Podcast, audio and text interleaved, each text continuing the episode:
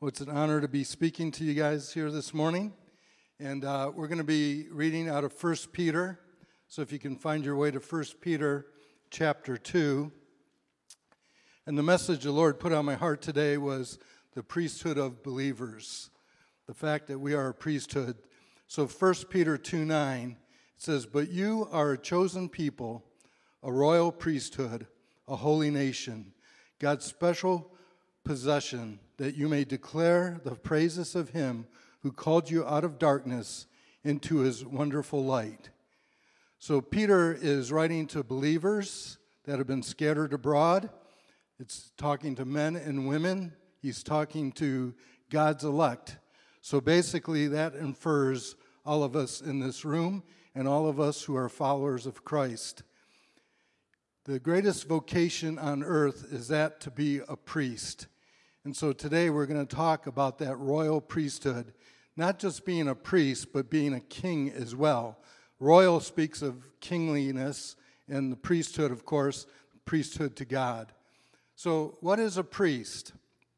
Basically, a priest is someone who is authorized to perform the sacred rites of a religion, especially as an intermediary, intermediary between uh, God and humans. Can't say that word. Um, so I, as a young man, young boy, was brought up in the Catholic faith, so the priesthood was very significant to me. In fact, as a young boy, I always wanted to be a priest, and I remember walking up to Holy Innocents here on Fraser, because uh, I grew up in Roseville and Eastpointe, but mostly uh, Eastpointe, but early years in Roseville. And I remember walking up there when I was in kindergarten and first grade, and you could do that back then because that's what we did. We walked to elementary school, we walked to church.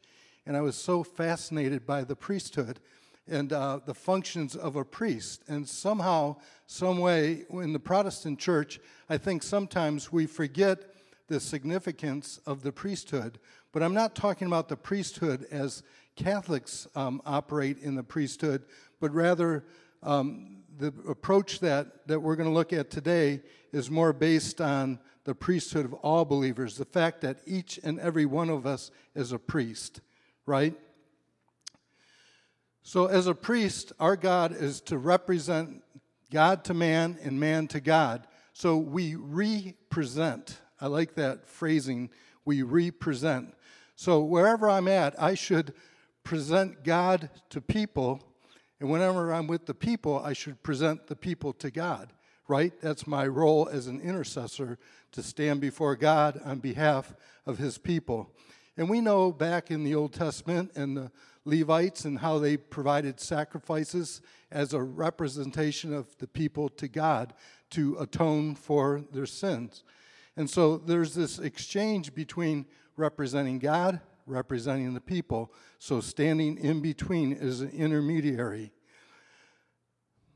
Martin Luther came up with the doctrine, the priesthood of all believers, based off this scripture, because he was kind of, um, as you know, the history with Martin Luther, he was kind of re examining everything that the church was doing. Martin Luther was a, a priest, and he stood against the church. Um, government and said, wait a second, all this stuff that we're doing, what's the bi- biblical basis for what we're doing? And he really protested against the two classes because Christians were divided into secular and spiritual, or clergy and laity. And that did not sit right with him. Why? Because of this very scripture. Because he saw in the Word of God that we're all to be promoted to priest, not just a select few. But in our tradition, uh, we've turned it over to professionals, right? We think that the pastor or the bishop or the apostle or the priest are the people who represent us to God, and we have no further responsibility in that other than to do what specifically God called us to do.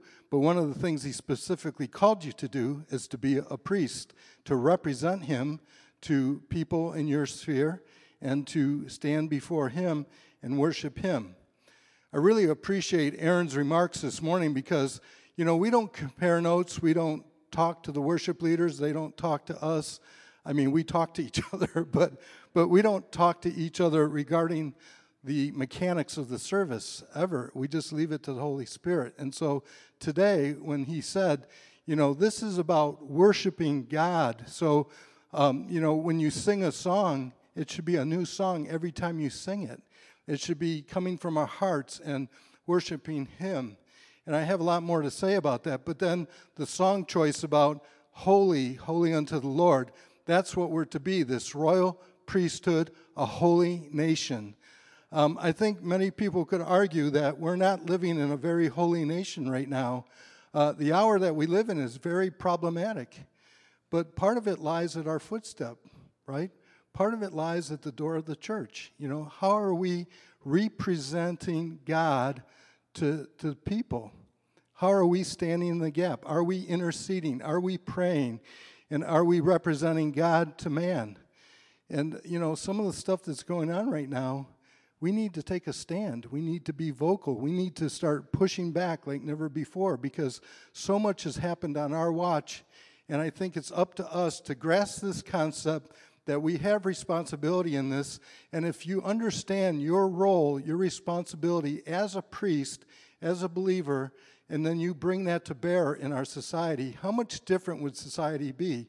You know, we probably have about 150 priests in this room right now. And two hours from now, we'll have another 150 priests.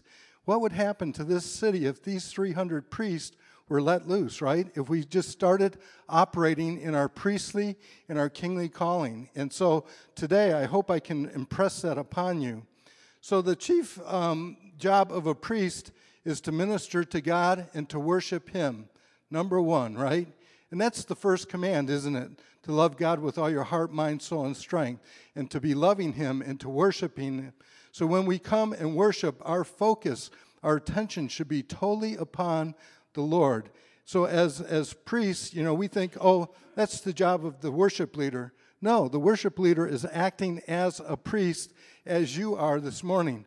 And when you guys were singing, How Great is Our God, I'm up front. I always sit in the back. I can't hear anything in the back. I mean, that's like a dark little cave back there, soundproof booth. So, you know, when I sit in front, I really get to experience the fullness of the worship in this room.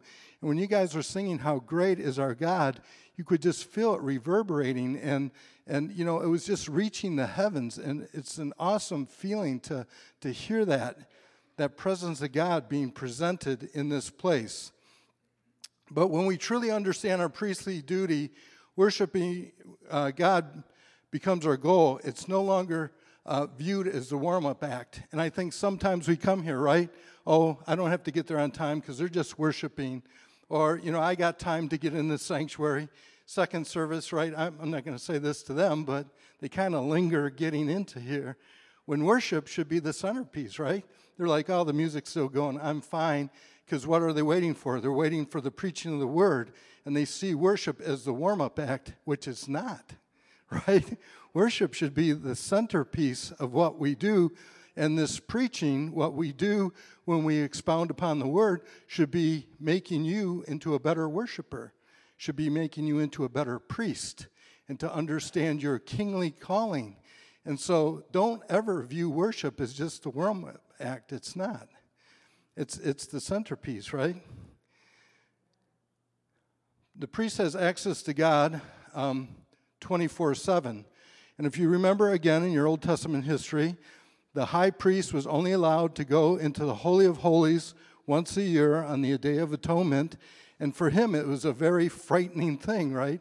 Tied a rope around his ankle, and when he went into the sanctuary, he had bells on the hem of his garment so that other priests could hear that he's still moving around, because God could rightly strike him dead because they were under the law, right? And it was an awesome and terrifying experience to be the one who got represented to, to go behind the Holy of Holies on that one day a year. But when Jesus was crucified, one of the most magnificent things happened. It said the curtain was ripped from top to bottom.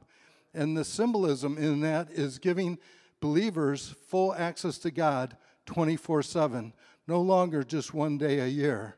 And if you can envision that, that curtain was probably as big as this opening, as high as this opening, and 18 inches thick. I mean, somebody didn't just come and tear that or take a pair of scissors to it, right? And it said it was rent from top to bottom. So it was an awesome sight to behold that when that curtain was rent, can you imagine what the people of that day thought when that happened? You know, a lot of them probably thought this is an abomination, but no, it was God inviting his priests to be before him 24 7. What an amazing God that we have, that we can go before him any time of the day, any day of the week, and, and we have his undivided attention. I don't know any other God that is represented on this earth that gives us the access that God gives to us. It's an amazing thing, isn't it?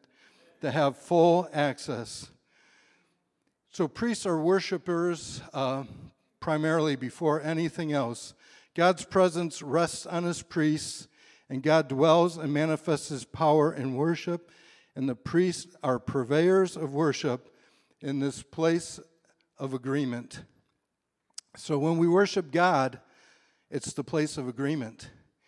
And you know, I think I've shared with you guys many times before, as a counselor, um, my primary duty here in the church is to counsel people. And I say most of it boils down to after hearing what the issue is, my first question is who are you in agreement with? You know, who's that sound like to you? Does that sound like the accuser or does that sound like God? And so it's just a matter of tweaking your perspective and tweaking your outlook. Am I in agreement with God or am I in agreement with the enemy? Because the enemy is the accuser and he never stops accusing us. Many times I've shared that, you know, the accusation of uh, the ministry of accusation is that what Satan does the best, right? And as a priest, we should be intercessors because intercession is the antidote to accusation. I remember reading a book once, and the writer said, You are either an, an accuser or an intercessor. And I literally tossed the book aside when I read that line. He said, You're either an accuser or an intercessor. It convicted me because my heart was filled of accusation so many times. How many times have you judged others instead of praying for them?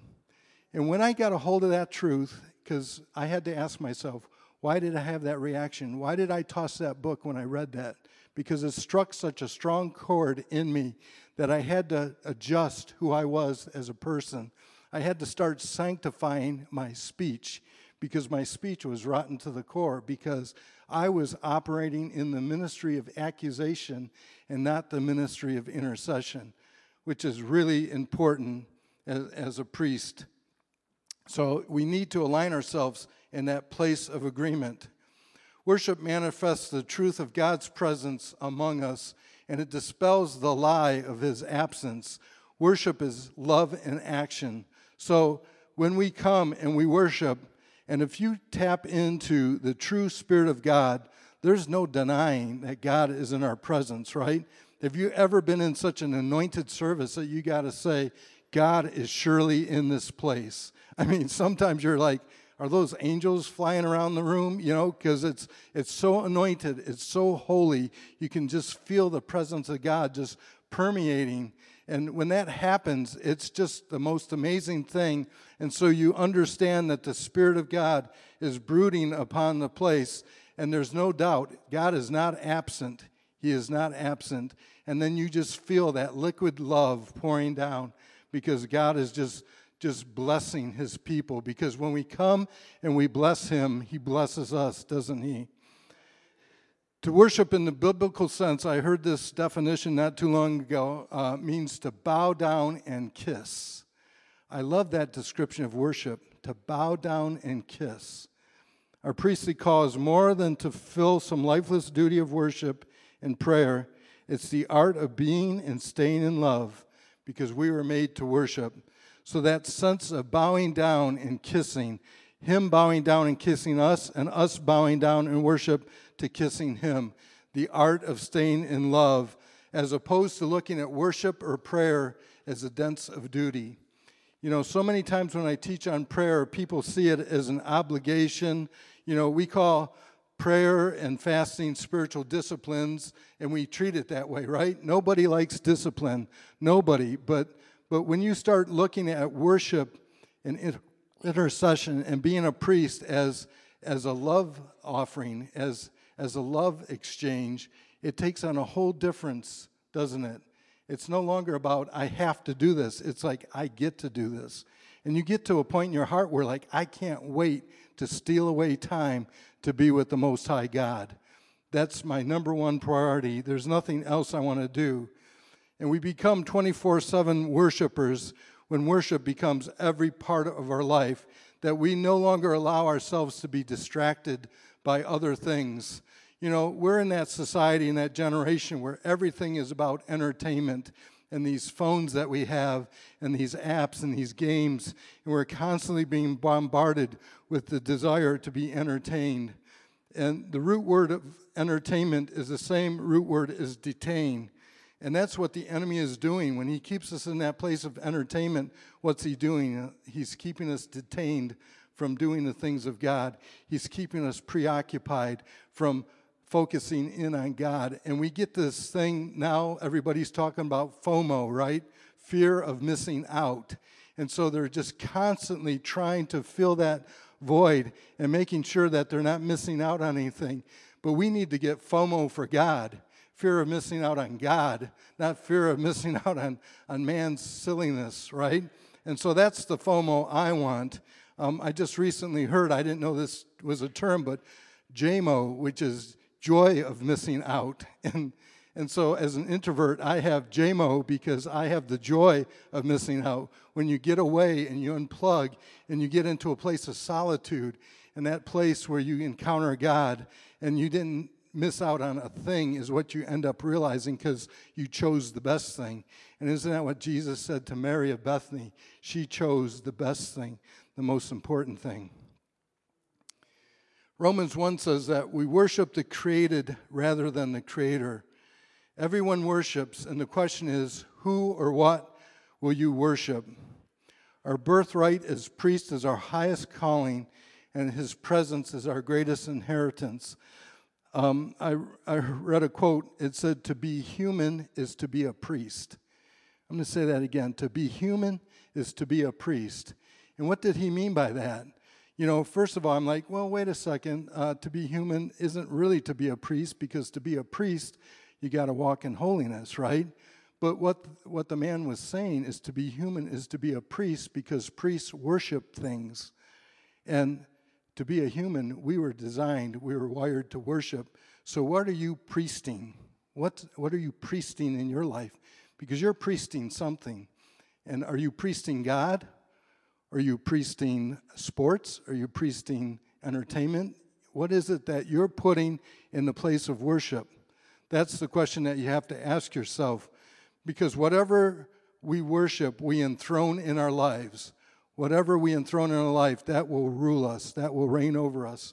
We're to have no other gods before Him. And so some people worship things that aren't right, right? Some people worship uh, their addiction. It rules over them. It has so much pull, it has so much authority in their life. It, it sidetracks them from choosing the best thing, but they end up worshiping that. And um, I've seen so many people struggling with addictions, and, and I overcame my addictions and still overcoming probably some addictions, right? But, but you need to put those in their proper place under your feet so that you're free to worship Him unhindered with all your heart, mind, soul, and strength. God is looking for worshipers, He's not looking for worship, right? God is looking for worshipers, but not worship. What do I mean by that? To worship, you can just sing words off a slide, right? So if you're here and you're just going through the motions, are you really worshiping God? Are you fully engaged? So it's a difference to just worship or being a worshiper. And that's what set King David apart, wasn't it? When King David worshiped God with all his might, and he danced before him, and he was unashamed because worship was everything to him, and he pleased God. A true priest doesn't only worship with a microphone, but in that secret place, right? It's one thing to be in front of people and act all holy and sanctimonious and like, I got this down and I'm your leader and do what I do kind of thing. But what am I doing in there? What am I doing in my prayer closet? What am I doing in the secret place where nobody else is looking? Because anybody can put on an act, anybody can put on a show. I'm not interested in that. I'm interested in what's their prayer closet like. And I remember when I first got into the ministry of intercession, God would lead me into the prayer room and tell you what, men, it was filled with women. There were eight women for every two men, probably 80 20. And I'd go in that prayer room and I was just amazed what I saw. I was amazed what I heard because these women were connecting with God. They were passionate. They were going for it with all their heart, mind, soul, and strength. And I was just amazed when I saw that. And I said, I need to develop that because even in that small little prayer room with a handful of people, I knew those women had a deep devotion, a deep prayer life, even outside of that prayer meeting, because they brought their prayer closet to bear and to be in a corporate place. And so I knew I had to develop that in my personal life. And it's one of the best things I was ever able to do. Many of you know that I was involved for years with the International House of Prayer out of Kansas City. Mike Bickle, some of you have heard of it. And um, they started a prayer meeting 23 years ago. Get this in your head. What were you doing 23 years ago? You know, if I asked you about the older people, the Kennedy assassination, you could tell me exactly where you were. If I asked you about 9 11, you could tell me exactly where you were. But where were you 23 years ago when IHOP started a prayer meeting? It has never stopped. 24 7 just keeps on going and going and going. What do they do? They worship, they pray. They pray, they worship. How can you sustain that? I'll tell you, I've been in prayer meetings for 10 minutes and thought I was going to gouge my eyes out because it's like, it's only been 10 minutes. How can you go 23 years nonstop? It's because your heart is engaged, because worship becomes the most important thing that you can do. And, and it's your life blood. It's as important to you as oxygen. And I remember um, as these people in Kansas City when they started 23 years ago, and we're doing the same thing. We're just being a branch of that ministry, and we're just praying and worshiping God.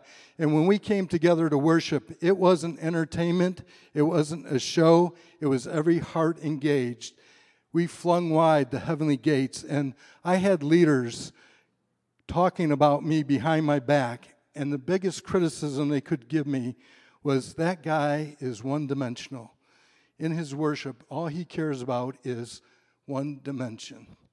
Where we, when we minister, it's multidimensional. And I'm like, that's, that's your put down, that's your cut on me. That's the best you can do. Because I took that as the greatest compliment because our focus was right, our focus was direct, our worship was unto Him and Him alone. We weren't distracted by who else was in the room. He was the most important thing. And I think that's what keeps that prayer furnace burning for 23 years because they have the right focus. Misty Edwards wrote a song, talked about a favorite one. It's a very arrogant song. When you hear the words for the first time, you think, that is super arrogant. And it starts off Jesus, here I am, your favorite one. What are you thinking? What are you feeling? I got to know. Who can say that to God? Here I am, I'm your favorite one. But I challenge you, every one of you can sing that song. Every one of you can say, Here I am, I'm your favorite one. Because you are his favorite one. Each one of us is his favorite one. How awesome is that? But she says, What are you thinking? What are you feeling? I got to know. See, our modern day liturgy, we're not so uh, focused on what he cares about, what he's thinking about. Our modern day liturgy is like, what are the people getting out of this, right? All our meetings, you know, what are the people getting out of this? You know, getting your money's worth, you getting your, your fix, are you getting your attention? But we need to teach people not to put anything else before him. So if you're complaining about any aspect of the service, and again, I appreciate Aaron's heart so much today because when he came and said, I know we've done this song before. You know, if you're complaining to the worship leaders or to the pastor about the song selection, it's not about you, it's about him, right? So you got to get your focus off yourself. last Sunday we celebrated two of my grandchildren's birthdays. Uh, Gia turned three and Santo turned four. And, you know, they wanted hot dogs, and that's not the menu I wanted. You know, I wanted spaghetti, you know. Hot dogs, you can have a hot dog anytime. It's your birthday. You get to pick any food you want, and you picked a hot dog? And then when the cake came, right, they cut the cake, and I'm thinking, man, I hope that's a dark, rich, moist chocolate cake. Confetti cake. Confetti cake. But guess what? It's not about me, right? It's about them. It's their birthday. It's what they wanted. And I'll tell you what, they got blessed. I didn't get blessed as much, but you know, I was happy to be there, happy to celebrate, but I had to tell myself, don't worry, Father's Day's coming. I'll, I'll get my choice, right? So I hope my wife's listening to this. But when you mature, you're no longer concerned about what did I get out of the service. If you walk out of here and saying, What did I get out of the service? You got the wrong focus, you got the wrong attitude. And I'll tell you, I sit in the back sometimes and I'm just thinking, man, what's God getting out of this? You know, because sometimes it's really flat, right? Sometimes it's not going anywhere. And it's like, that's my first response, my first thought. It's not about me, it's about what's he getting out of this? King David, Psalm 27, one of my favorite Psalms, read it often. He says, One thing I ask of the Lord, this only do I seek, that I may dwell in the house of the Lord all the days of my life to gaze on the beauty of the Lord and to seek him in his temple. How amazing is that? That's what made David tick. One thing, one thing, the Lord. And so I encourage you in that. So the next thing quickly is intercessors. So as our role as intercessors, that's our second role, is to minister to the people. So we stand in the gap between God and sinful man and so, you know, we're, we're called to set an example, right? To your coworkers, to others that you, you minister to. You know, what kind of example are you setting for them? So as we stand in that gap, Joel, Joel 2 says this, that the priests are to stand and weep between the porch and the altar, right? This, this space, we're to weep. Why are we to weep? We're to have broken hearts for that sin and what people are doing and, and how it hurts the heart of God. And so if we're weeping, if we're trying tears, it makes all the world a difference, right? Many of you know the story of General Booth from Salvation Army, and two young evangelists came into his city and they said, We tried everything and we can't get anybody saved in this city. And they listed all the programs and all the tracts that they used. And when they wrote General Booth, he wrote them back and he had one response. He said, Try tears. Try tears. You know, are you weeping between the porch and the altar? You know, I appreciate our prayer gazebo because they're out there on the porch, aren't they?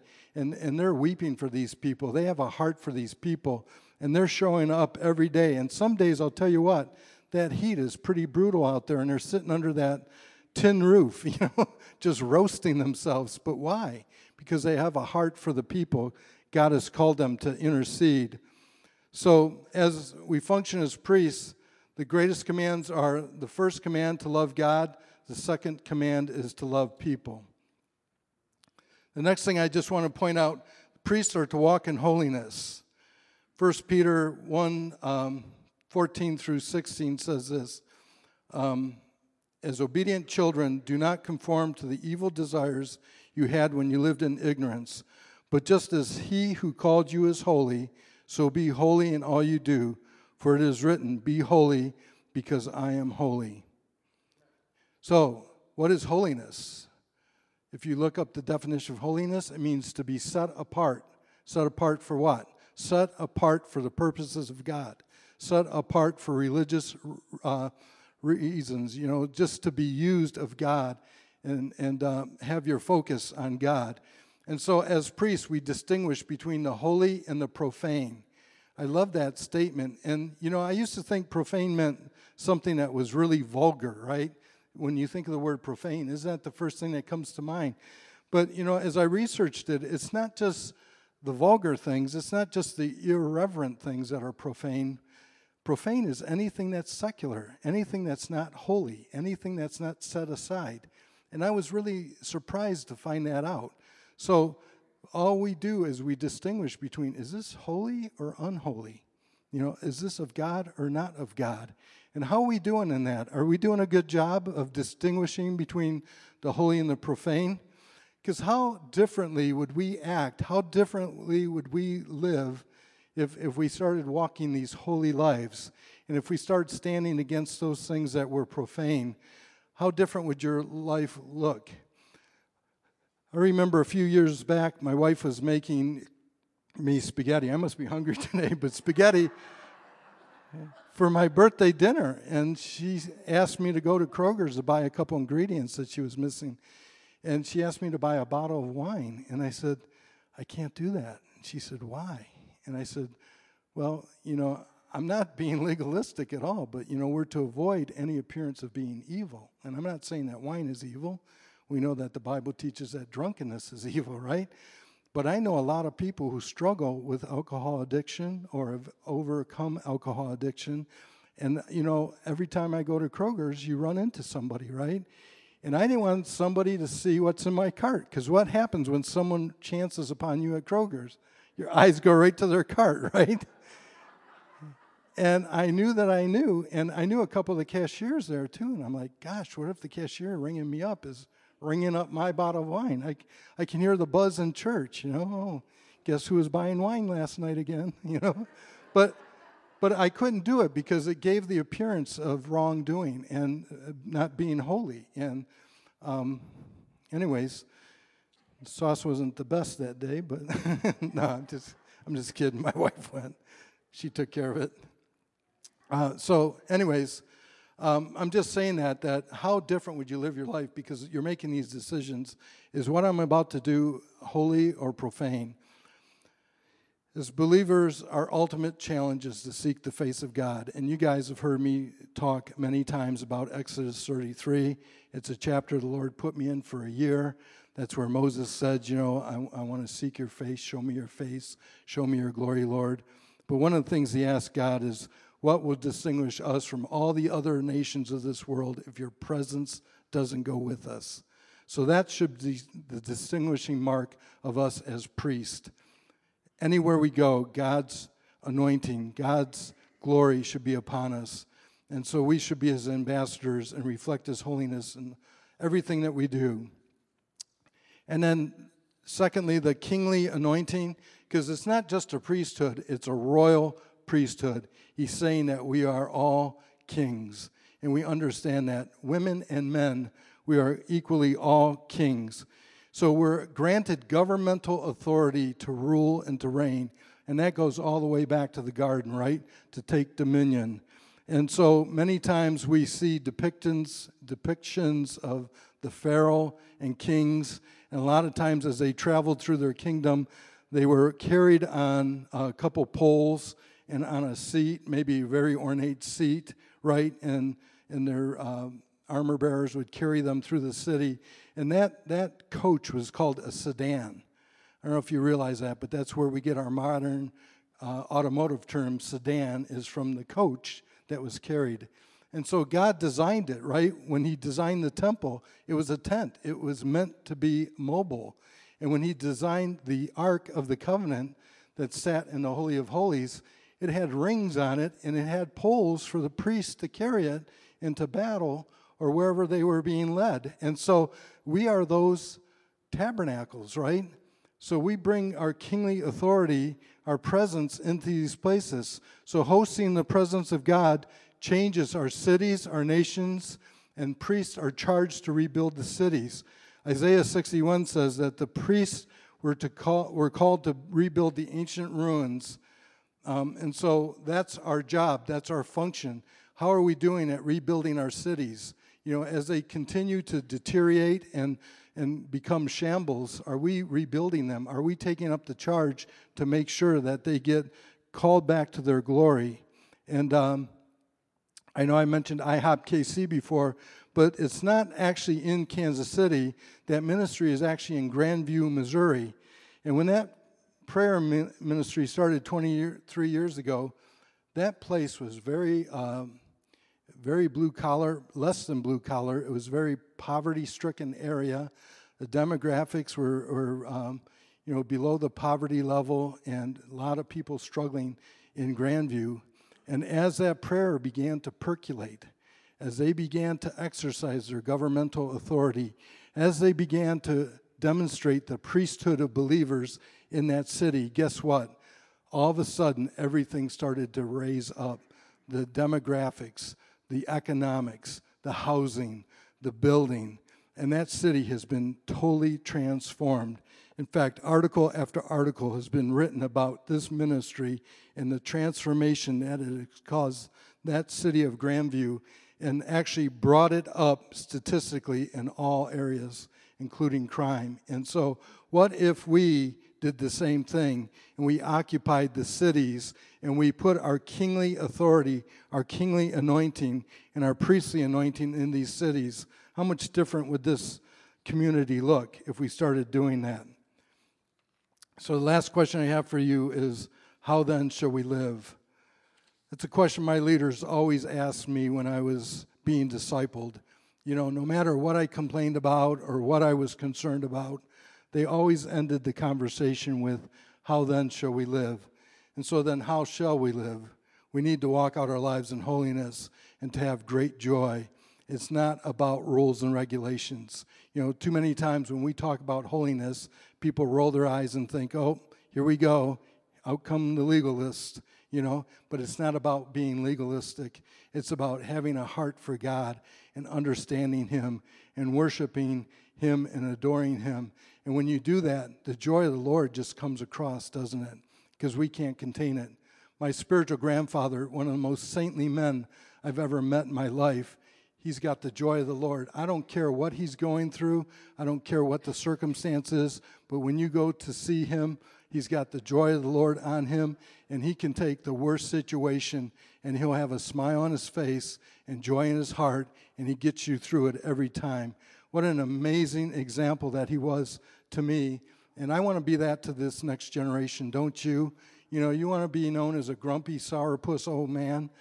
Or, or do you want to be, you know, you want to be someone that they say, God, what a saintly man. He's full of the joy of the Lord. I, I want to be like him, you know. So we need to act as priests and operate out of our mobile temples wherever we go, just as Moses did. You know, when he went somewhere, he had to cover his face because of the glory of God, and he changed the atmosphere. So when I worked at GM, a uh, couple real quick stories. I remember one time I was talking to a coworker and we had cubicles at the time. And I was sitting in his cubicle. They had pretty high walls, they weren't like the low wall ones. And uh, this guy just starts telling me all his woes and starts explaining to me everything he's going through. I mean, divorce, bankruptcy. I mean, this guy was like, he had it all going on. And uh, he was just pouring his guts out to me. Why? Because I was being a priest in the workplace.